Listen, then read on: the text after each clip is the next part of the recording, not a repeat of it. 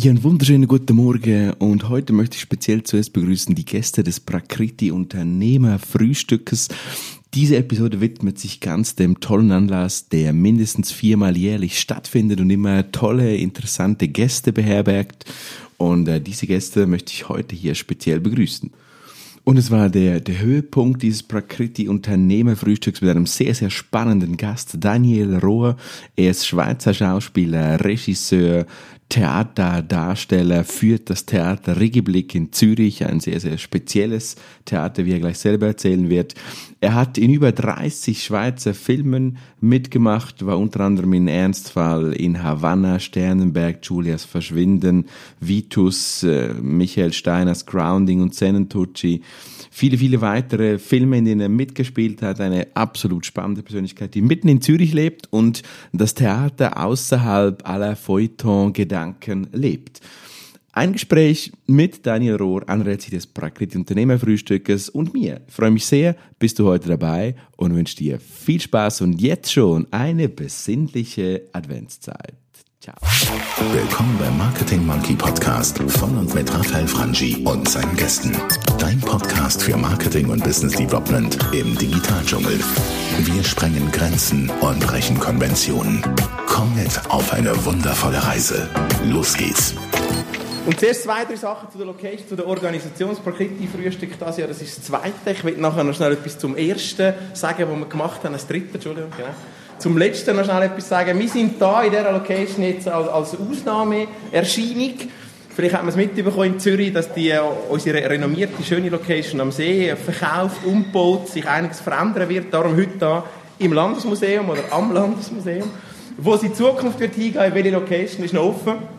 Sie werden rechtzeitig informiert natürlich, wohin dass wir in Zukunft mit dem Frühstück dann ab nächstes Jahr. Also das ist nicht so, dass es immer wird da bleiben, es ist mehr heute so ein Notausfluss von der alten Location, die es in dieser Form nicht mehr gibt.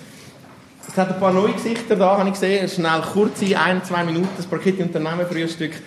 All paar Monate in unregelmäßigen Abständen, immer dann, wenn es wichtig ist, immer dann, wenn wir so tolle Gäste wie heute auch wieder haben, dann findet das statt. Sie werden rechtzeitig informiert. Es geht wie immer maximal zwei Stunden. Wir haben einen Gesprächslot nachher. Der Gast, den ich nachher noch kurz vorstellen wird etwas aus seinem Leben erzählen. Ich habe gehört, unfassbar viele Teams haben wir heute dabei. Geschichten, die Sie noch nie gehört haben. Passt vielleicht auch da wieder in die historischen Räume rein, Dani.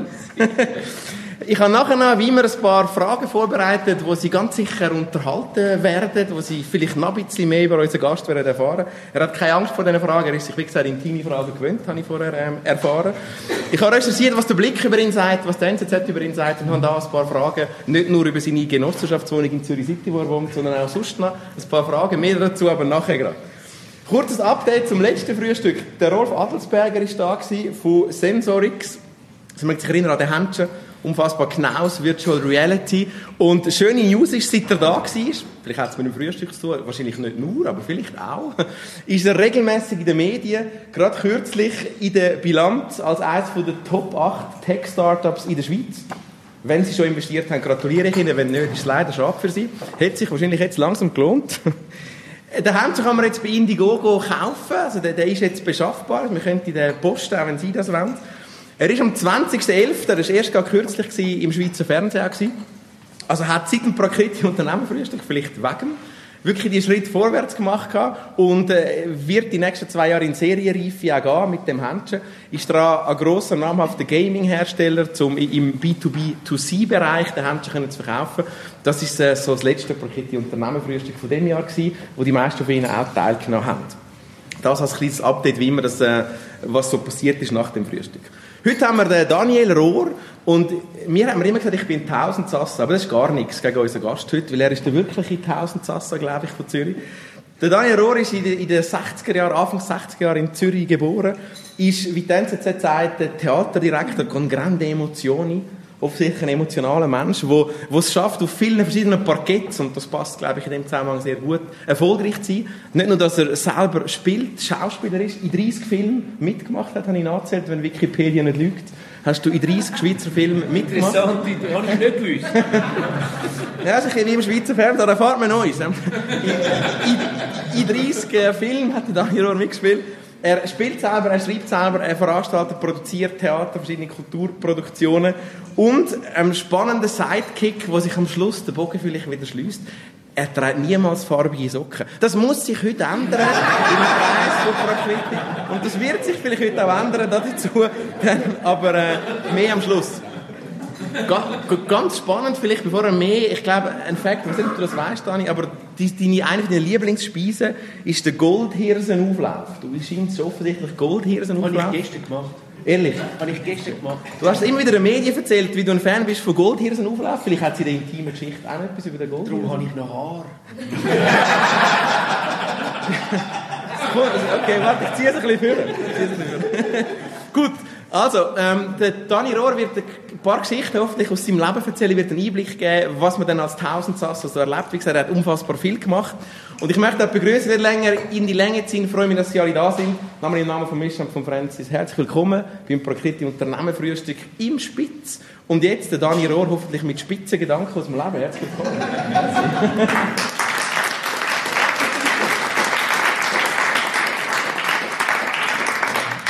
danke dir sehr für die sehr sympathische und wohlwollende Einführung. Ich bin aber doch ein bisschen erstaunt, äh, dass ich nur zwei Stunden darf reden Es scheint mir an, an, angesichts von dem, was du jetzt gesagt hast, doch ein bisschen wenig zu sein. Äh, ich glaube, das Beste ist, wenn ich euch allen einfach über das Theater Rigiblick erzähle. Also, es gibt natürlich dann auch dort eben meine Funktion, wie du das gerade gesagt hast. Ich bin einerseits dort als Theaterleiter, äh, äh, angestellt, aber ich spiele auch selber, bin selber auf der Bühne, ich produziere selber, muss Geld selber auf, äh, auftreiben. Es sind sehr viele Funktionen, die ich dort habe.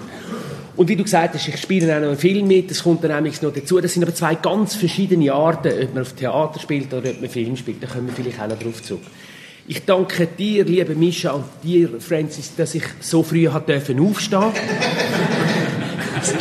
Das ist selten in unserer Berufsgattung. Wir kommen meistens erst vor den zwei ins Bett und müssen dann am Morgen den Rausch ausschlafen. Ich bin auch schon gefragt worden, ah, Sie sind Schauspieler, was machen Sie denn so den Tag durch? Dann habe ich gesagt, ja, ich langweile mich. Es ist halt ein bisschen langweilig, wenn man den ganzen Tag nur muss warten bis man zu Abend wieder auf die Bühne. Es ist natürlich nicht so. Also ich schaffe wirklich sehr viel. Das Theater Rigiblick ist jetzt, ich bin jetzt seit 14 Jahren im Theater Rigiblick. Ich habe vorher bin ich äh, Schauspieler gewesen, am Theater am Neumarkt, fünf Jahre lang, bin aus Deutschland zurückgekommen, wieder in die Schweiz, habe in Deutschland das Festival geleitet und dann hat die Leitung gewechselt am Neumarkt. Und wenn am Neumarkt eine Leitung wechselt, ist ja nur ein sehr kleines Ensemble, das sind sechs bis acht Schauspielerinnen und Schauspieler, dann wechselt das ganze Team. Das heißt, ich bin vor der Frage gestanden, was mache ich jetzt? Ähm, man hat ein Jahr Zeit, man kann sich äh, eine neue Stelle suchen, aber in der Regel ist das natürlich dann nicht in der Schweiz, sondern musst du wieder auf Deutschland zurück. Wir sind hier von Deutschland in die Schweiz gekommen, meine Frau war Deutsche, gewesen, ist Ärztin, hat da wieder ihre Patienten gehabt, meine Kinder sind in die Schule gegangen, haben die mich herzlich vergehrt. Ich habe das Gefühl gehabt, ich kann die Familie nicht verpflanzen. Ich habe, als ich am Neumarkt, als ich auf Zürich gekommen bin, ich, wenn ich die Hause war, das Gefühl gehabt, ich muss im Neumärz sein. Wenn ich im Neumärz war, habe ich das Gefühl, ich muss die Heime sein. Man ist dann doch recht, wenn man halt auch gerne Familie hat, ich habe gerne Familie, ähm, bin ich recht zerrissen gewesen. Mir hätte es dann gelangt, ich sage jetzt mal, an ein deutsches Haus wie Wiesbaden, vielleicht auch als Schauspieler aus Hamburg, wo ich den Intendant kennt habe. Und ich habe mich aber entschieden und gesagt, nein, ich will in der Schweiz bleiben. Ich bin innovativ, ich habe verschiedene Ideen, ich drehe viel, ich schaue, dass ich in den sogenannten freien Szenen unterkomme, wo man dann an verschiedenen Häusern, wo man vielleicht auch mal in einem Tourneetheater mitspielt und so. Und dann ist das Theater Riegeblick frei geworden. Ich habe das vorher einmal kennt. Ähm, bin einmal dort oben gewesen, im Rahmen von der Quartierkultur habe ich etwas gelesen. Und ähm, das war eine 50%-Stelle und das Theater Riggerich war wirklich der Ort, wo man gesagt hat, dort darfst du als Schauspieler nicht angehen, sonst bist du unten durch. Das war wirklich der Fall. Also wenn man, wenn man spielt, weil das Theater Riggerich war ein Theater, das hat gar nicht eine eigene Programmation gehabt, sondern man hat einfach können anrufen am Dienstagnachmittag, am Donnerstagnachmittag und dann hat man gesagt, dann und dann will ich aufführen und dann hat man das, wenn es noch frei war, bekommen und wenn es nicht frei war, hat man es halt nicht bekommen und am Ende des Monats hat man einen, einen äh, äh, einen fotokopierten Zettel rausgehängt das war der Spielplan. Es war nicht inseriert, man konnte nicht das Billett oben reservieren ähm, äh, es hat in dem Sinne keine Infrastruktur gehabt. Ich weiss noch, als ich angefangen habe, mein grösster Wunsch war ein Kopierer. Ich hatte einen Kopierer, gehabt, wo, so, wo man hat müssen, es hat so eine, es hat so eine Mappe gehabt, die hat man so, können so drauflegen, so, so drauflegen, und dann hat der Kopierer gemacht, hat man angestellt, das hat eine halbe Stunde gedauert. Dann ist auf dieser Seite gewesen, dann ist er aber nochmal zurückgefahren. so wieder zurück. Das heisst, ich habe 20 Minuten gewartet, bis überhaupt das Blatt rausgekommen ist. Mein grösster Wunsch war, so ähm, einen guten Kopierer. Jetzt hat sich natürlich sehr verändert. Wir haben im ersten Jahr einen Jahresumsatz von 130'000 Franken. Es war eine 50%-Stelle für den Theaterleiter, eine 50%-Stelle in der Technik und 20% im Büro. Eben einfach Dienstag, Donnerstag. Und äh, da sind wir bei 130'000 Franken Umsatz gewesen. Jetzt sind wir mit den Produktionen zusammengenommen, wahrscheinlich etwa bei 4 Millionen. Also es hat sich schon recht verändert. Und natürlich auch die Infrastruktur. Ich weiss noch, als ich dort angefangen habe, habe ich das Gefühl, leck mir, als mit diesen Skiwerfern ist geshootet worden, den Sommer durch. Das Zeug war für die Bühne, ist nicht gepflegt. Also wer hätte es machen können? Man hatte gar nicht Zeit dafür.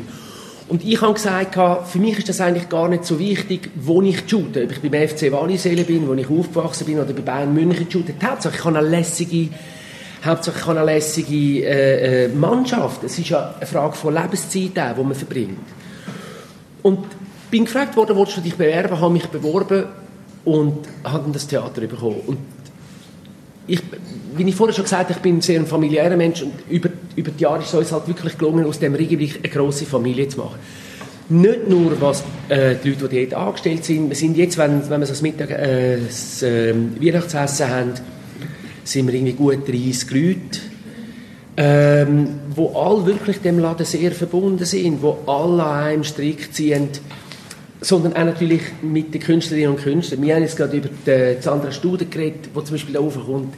Natürlich vor, vor 14 Jahren wäre es für Sandra Studer nicht denkbar gewesen, im Theater Riegenblick aufzutreten. Dann hätte man das irgendwie nicht gemacht. Es wäre auch nicht schön genug gewesen und so.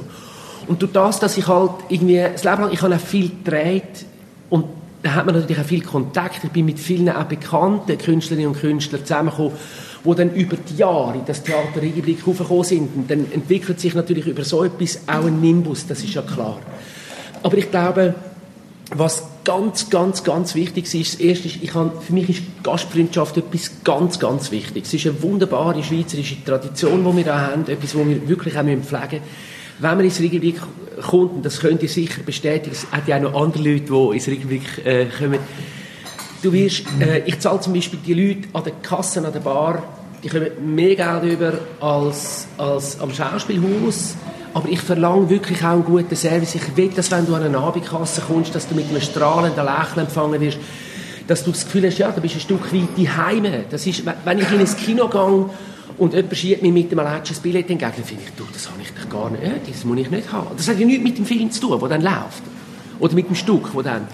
Also Gastfreundschaft. Und dann ist etwas, wenn ich so flapsig sage am Anfang, ich bin froh, dass ich früh aufstehe, Ihr steht alle Morgen früh auf. Das ist die Regel, dass man am Morgen um 6 Uhr aufsteht in der Schweiz.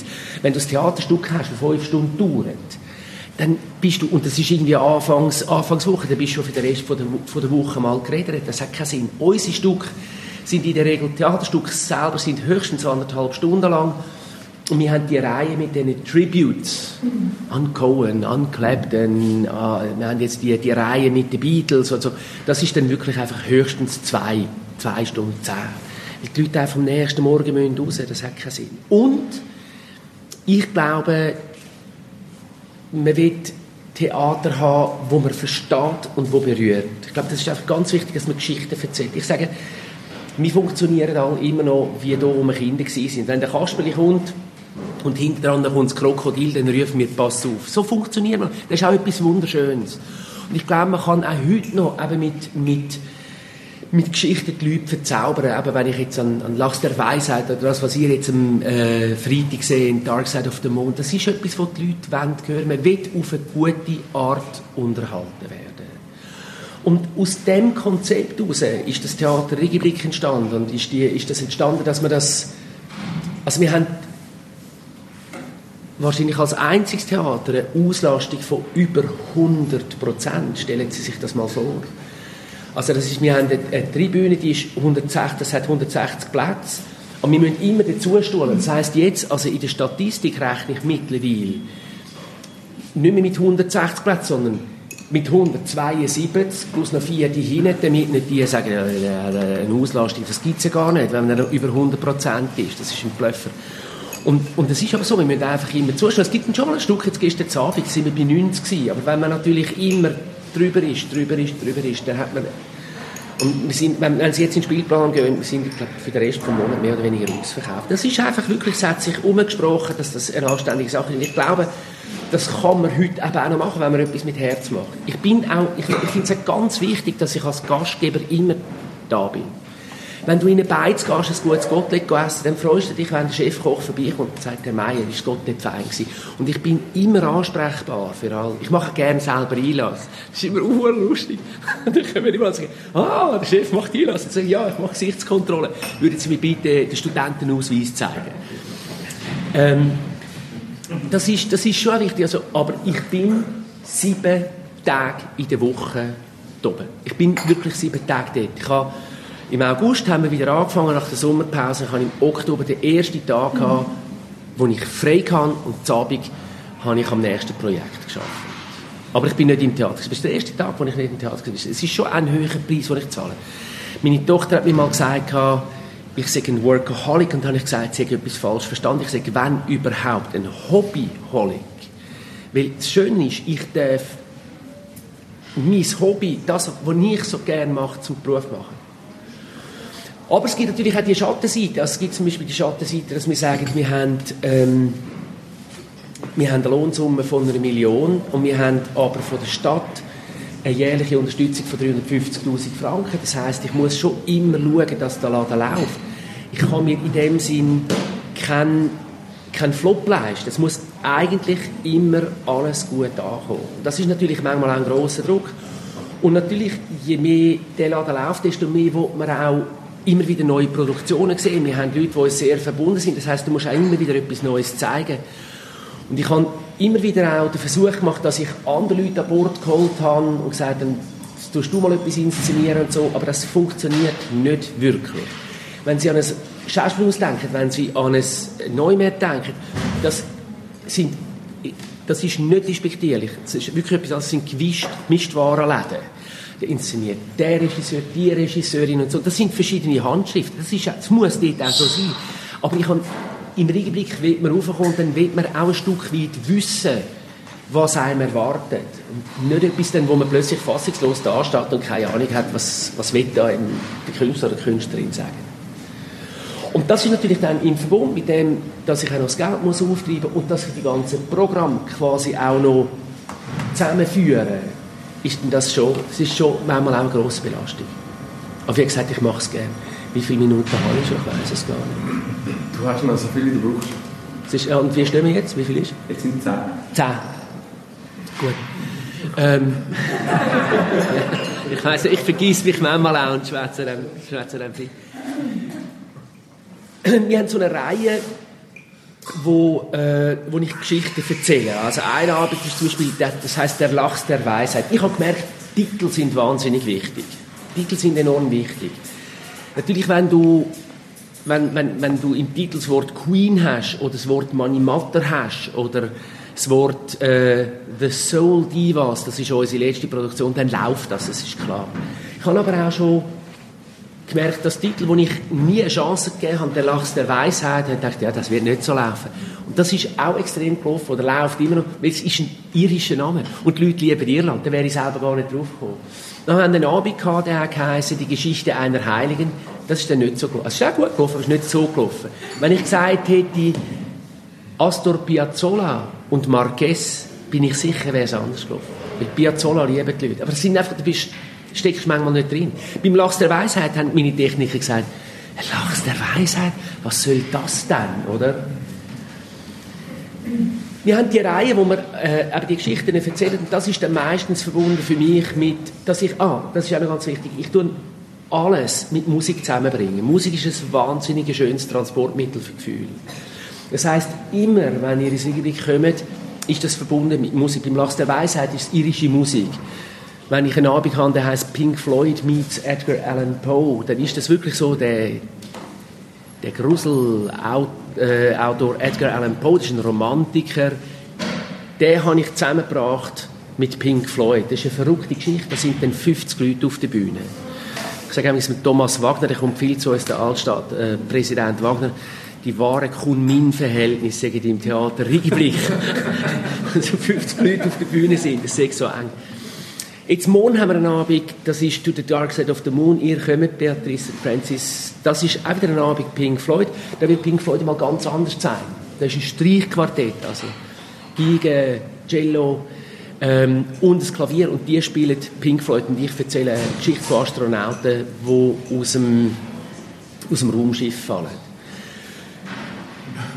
Das hat sich natürlich, ja, und ihrem sicheren Tod entgegen. Und immer denkst, Jesus Trost, wie soll das aufhören? Und es hat so einen wunderschönen Schluss, so einen versöhnlichen, schönen Schluss.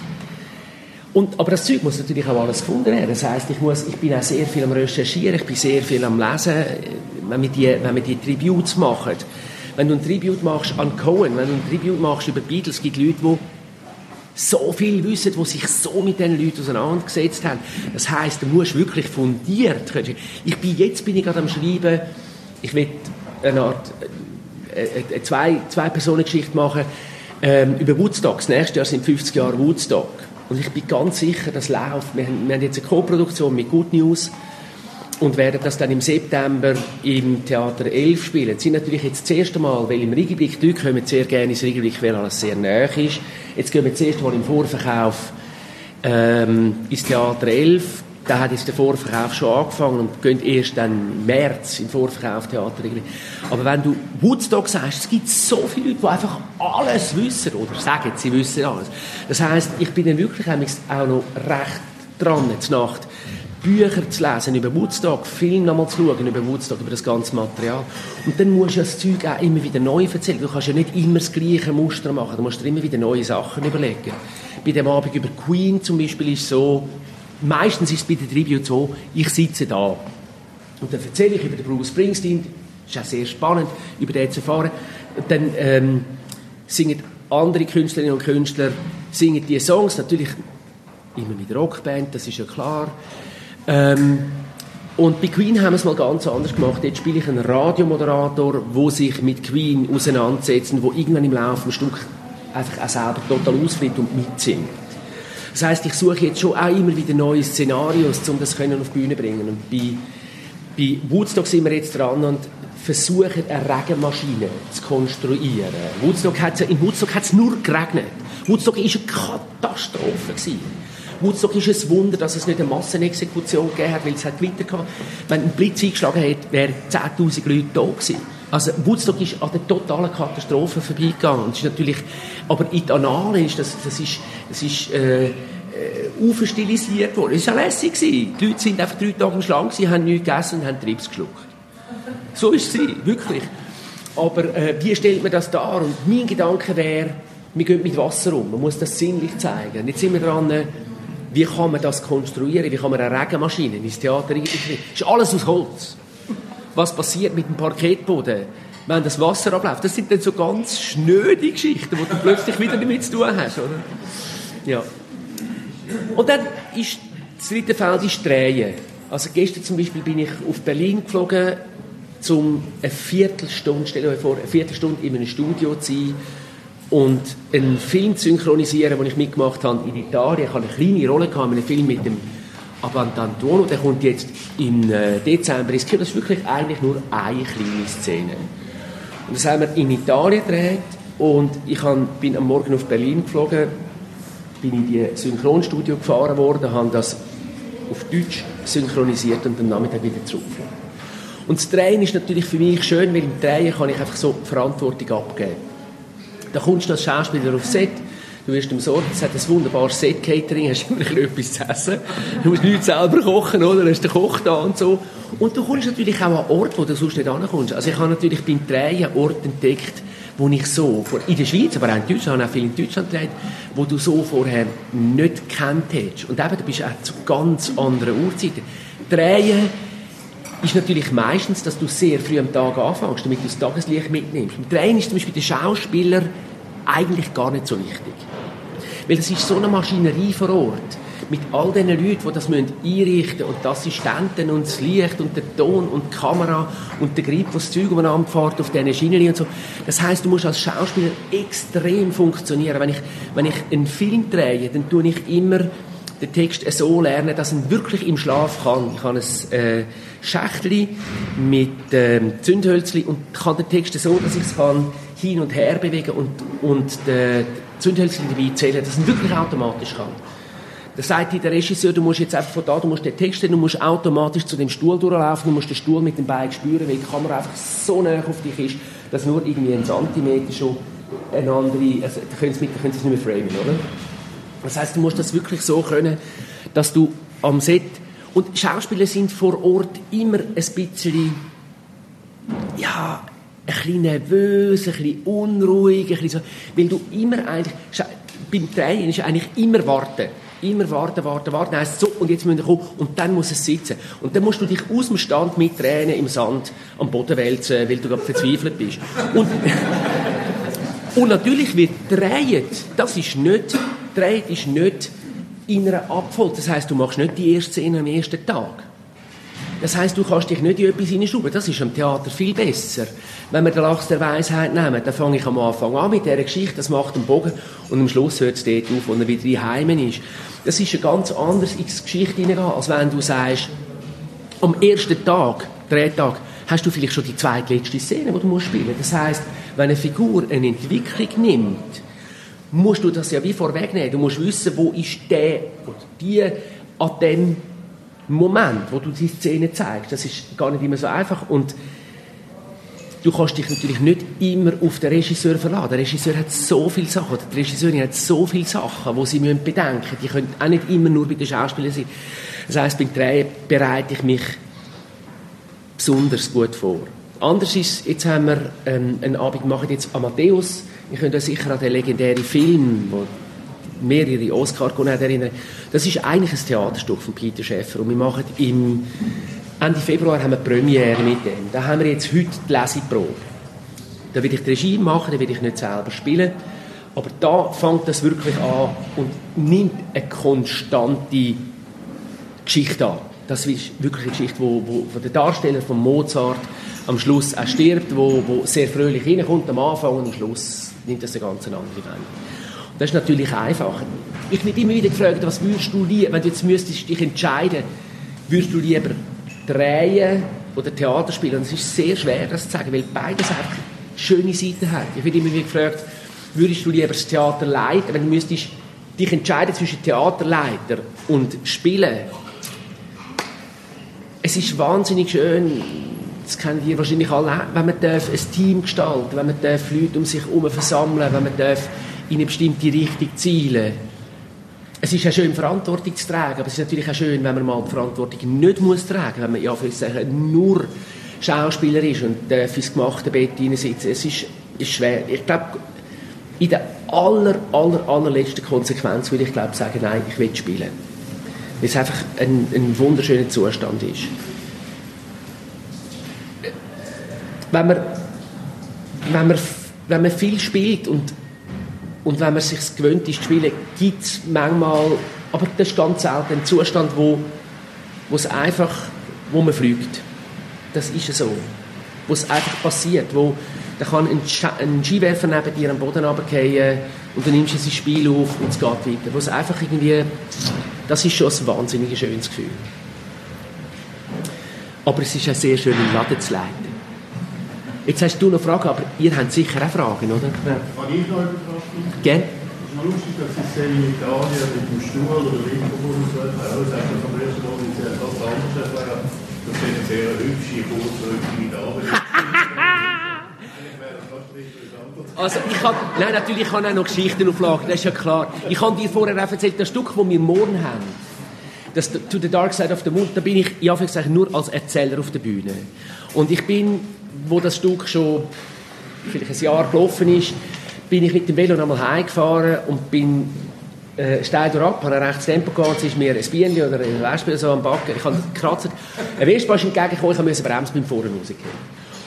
Und habe Gott sei Dank einen Helm angehabt, der war völlig abgeraspelt und habe natürlich einen Schock gehabt, bin auf die Seite gekrochen, bin dort zusammengebrochen, dann sind sie aus dem Altersheim rausgerannt, haben geschaut, was ist und so. Und ich habe du bist im Schock, du entschuldigst dich. Also, nein, ist alles gut und so. Und jetzt stehen sie auf, ich kann nicht aufstehen. Das Krankenwagen geholt, hat sich herausgestellt, ich habe eine Trümmerfraktur, eine dislozierte Trümmerfraktur. Also verdreht und völlig vermüselt das Schlüsselbein gehabt. Und bin in die Weide gekommen und dann habe ich als erstes der Ärztin gesagt, also sie könnte mich jetzt schon röntgen, aber ich gehe nachher auf die Bühne. Dann hat gesagt, sie haben all das im Schrank. Dann habe ich gesagt, nein, ich habe heute den Gemeinderat, das ist das Parlament von der Stadt Zürich und ich muss auftreten. Und die hat mich Gott sei Dank aus dem Film gekannt. Dann hat sie gesagt, gut, Herr Rohr, Sie meinen. Und dann haben sie mir den Arm, also sie hat mich dann geröntgt und ähm, dann haben sie mir den Arm vorgebunden und dann bin ich an dem, es ist ein Donnerstag, am Donnerstag und am Freitag, also an zwei Übungen, nochmal für Dark Side of the Moon mit vorbundenem Arm. Ich kann nicht einmal können ins Kostüm hinein auf die Bühne gegangen. Das machst du dann irgendwie. Das ist schon, man sagt, es gibt so ein Sprichwort beim Theater, der Lappen muss hoch. Und der Lappen ist natürlich der Vorhang. Also egal was ist, the show must go on, oder? Und das, was du erzählt hast, das ist eine sehr lustige Geschichte. In dem italienischen Film spiele ich einen Mafioso. Ein russischer Mafioso. Ja, ich, ich spiele immer die Arschlöcher in den Filmen. Aber ich kann euch beruhigen, ich bin's.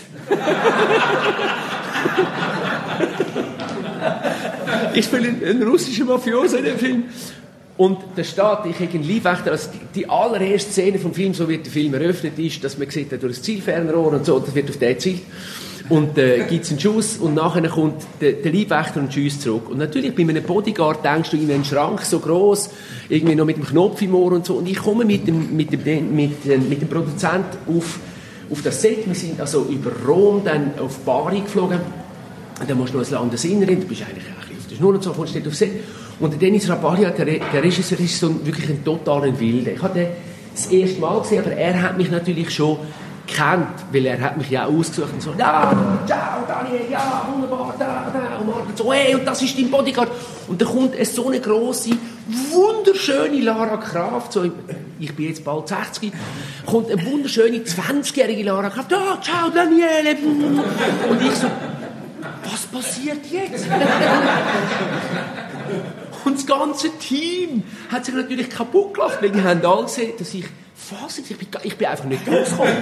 Ich bin umarmt worden von einer wunderschönen jungen Frau und habe nicht verstanden, wegen was. Und sie war mein Bodyguard. Im Film. So, das habe ich dir erzählt und das hast du nie vergessen.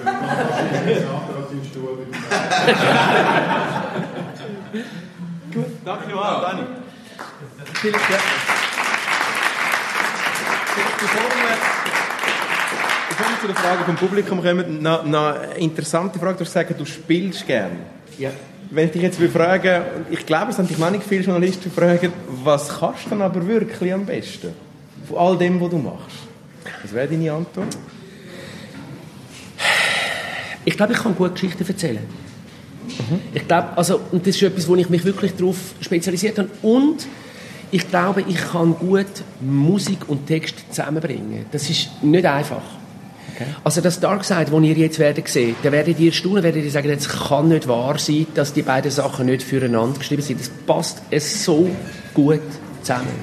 Und das sind zum Teil ganz lange Suchen. Also ich habe vorher von dem irischen Stück erzählt, von dem Lachs der Weisheit. Das ist eine Erzählung. Ich habe als junger Mann, wo ich in Göttingen gespielt habe, ähm, habe ich Nein, Göttingen, das bist du gewesen, Hannover. Äh, als ich in Göttingen gespielt habe, ähm, habe ich äh, The Playboy of the Western World, ein, ein wahrer Held gespielt und haben wir ein Beiprogramm gehabt. Und die, habe ich die Geschichte gelesen. Und das ist aber 20 Jahre davor. Und ich habe gewusst, irgendwann mache ich etwas damit. Und irgendwann war einfach die Zeit reif gewesen, und ich habe es im Theater Regenblick gemacht. Ich habe zwischendurch überlegt, ob ich das mit zwei jungen Schauspielern mache, ob ich es nur inszeniere. Ich habe nie gewusst, wie, aber ich habe gewusst, irgendwann mache ich das. Und das ist einfach 20 Jahre gelegen.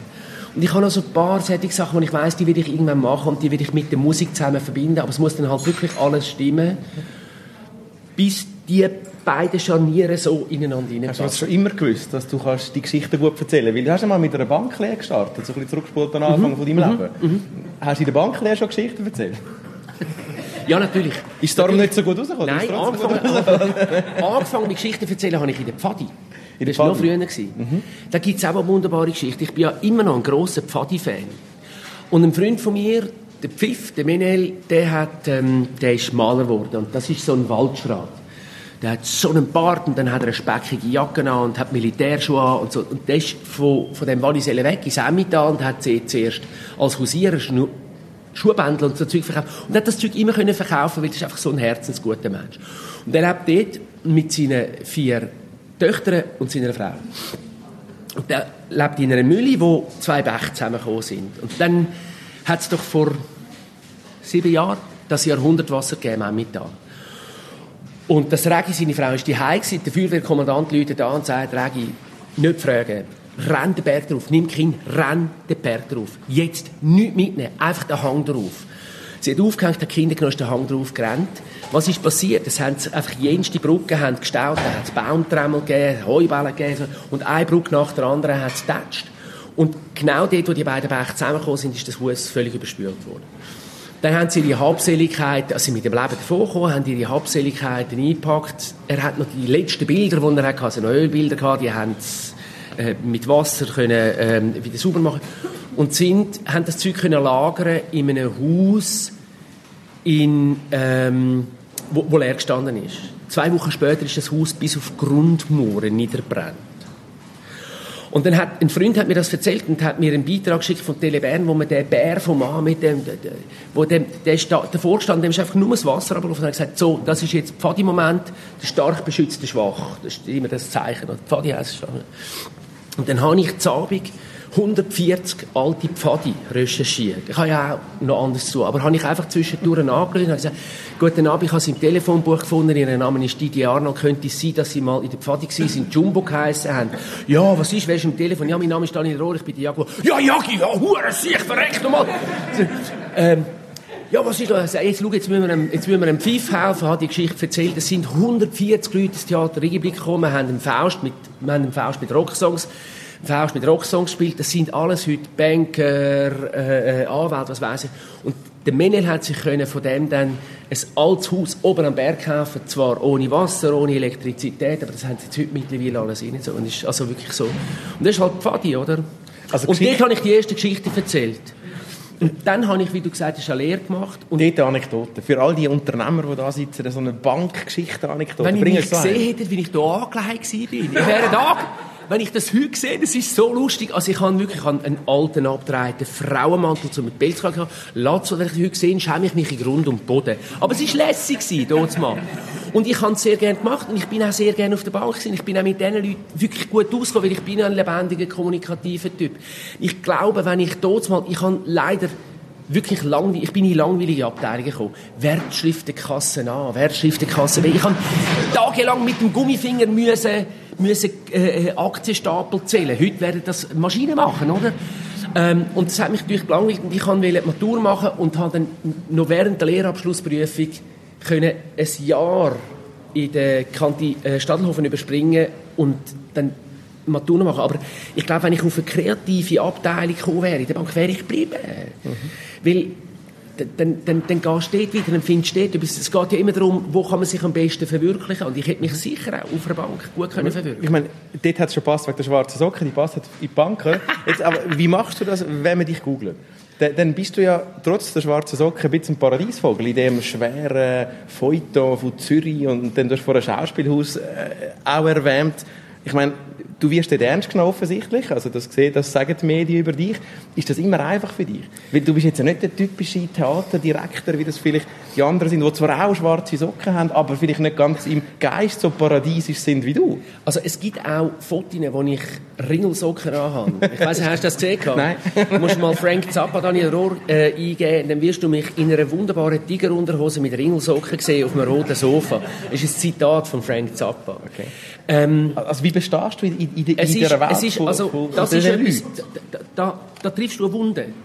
Weil, ähm, natürlich, Theater wird auch von der Stadt Zürich gefördert, es gibt sogenannte Theaterkredit. Ich habe mich immer dort beworben, aber da kommst du einfach nur Stutz über, wenn du geschwurbeltes Zeug machst. Tut mir leid, dass ich so muss sagen. Es muss irgendwie experimentell sein, es muss schräg sein. In diese Kategorie fallen wir nicht. Bei uns heisst das ist Mainstream, wo die machen und wir werden nicht unterstützt. Das ist so. Ich muss mein Geld noch jemand anders auftreiben. Und im Feuilleton ist natürlich so, das wissen die alle. Die Zeitungen haben dermaßen abgebaut. Also, um überhaupt noch können ins Feuilleton zu kommen. Jetzt die neue Produktion, die wir gemacht haben, äh, Respect the Soldi, was das sind wirklich großartige Leute. Das ist Nubia, das ist Nissina, das ist der, ähm, Tanja Dankner, das ist der Pepe Lienhardt. Du schaffst es nicht ins Feuilleton zu kommen. Es kommt kein Sau. Was ist denn das Geheimnis, Dani, wo, wo du jetzt ja gleich vom Paradiesvogel ernst genommen wirst? Das finde ich auch spannend. Also du sagst, die sind anders, da gibt es vielleicht einen Zürich Filz, sage ich mal so. Ähm, und trotzdem wirst, wirst, du ernst genommen in der Funktion, wo, wo, du hast. Warum? Weil du alles eben so schräg machst? Oder warum ist das so? Dass man dich gleich wahrnimmt? Ich weiß es nicht. Vielleicht ist es einfach die Leidenschaft, ich weiß es nicht. Wenn es gut ist. Wenn es gut ist, Leidenschaft spürt Ja. Äh, äh, jetzt kann man ja auch sagen, mit dieser Leidenschaft hast du so ein Perpetuum mobile eigentlich gebaut. Das heißt, du erfindest Theaterstücke, mhm. du schreibst sie, du wirst dann auch mit dem Augenzwinkern reich dabei, weil du führst sie auch auf. Kann man sagen, du hast eigentlich quasi die kulturelle Geldmaschine erfunden? Ja, es ist natürlich das Perpetuum, wie ich vorher gesagt habe, es ist das Perpetuum mobile, das nur funktioniert, solange du wirklich Erfolg hast. Also wenn, wenn, wenn etwas dann nicht mehr funktioniert, und das ist der permanente Druck, ähm, wenn etwas dann nicht funktioniert, dann ist das, dann fällt das natürlich auch sehr schnell in sich zusammen. Und du, darfst, du darfst nicht vergessen, ich habe wirklich die Verantwortung für 30 Leute, die von dem, was wir machen, leben. Und das ist natürlich nicht ganz einfach. Wir haben zum Beispiel einen, einen, einen, einen Verein, das ist ja ein Vereinstheater wir haben, du kannst bei uns Mitglied sein oder Gönnermitglied sein oder Fördermitglied oder Donatorin. Das sind dann verschiedene Kategorien, wo du, wo du kannst wenn du einfach Mitglied bist, dann kommst du die Informationen, die Gönner, die tun wir einmal jährlich in eine Probe laden. Mit den Förderern machen wir eine Reise, die kommen einen reservierten Platz über im Theater. Und, so.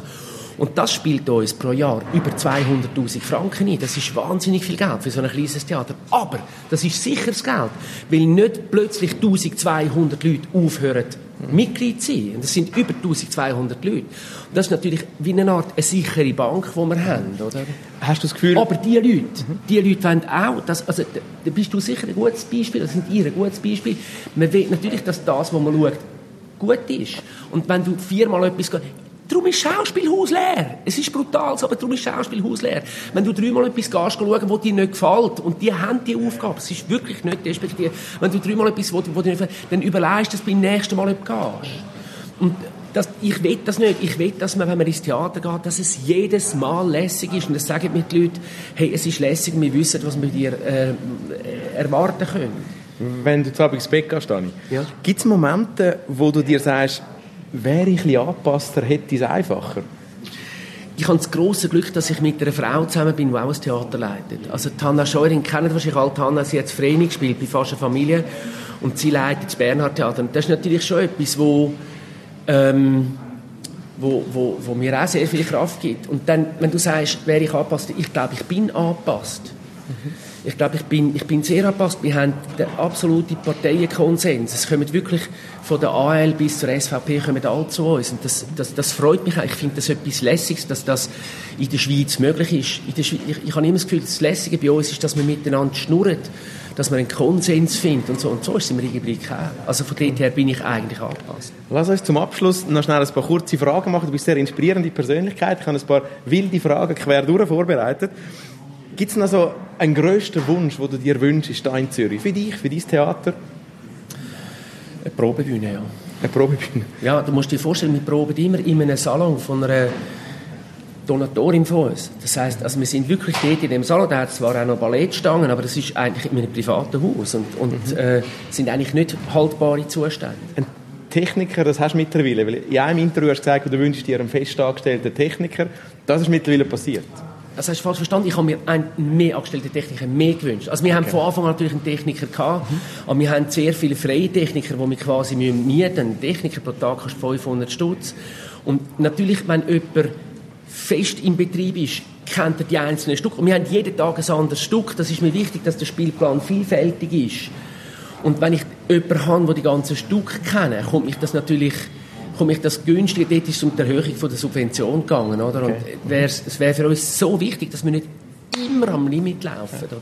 Lass uns noch einmal, du bist wirklich sehr inspirierend spannend, lass uns einmal also in deine Seele gehen. Was glaubst du, ist so der schlechteste Rat, den die Leute immer anderen Menschen geben, da draussen? Der schlechteste gegebene Rat von Menschen an anderen Menschen? Oh! Ähm...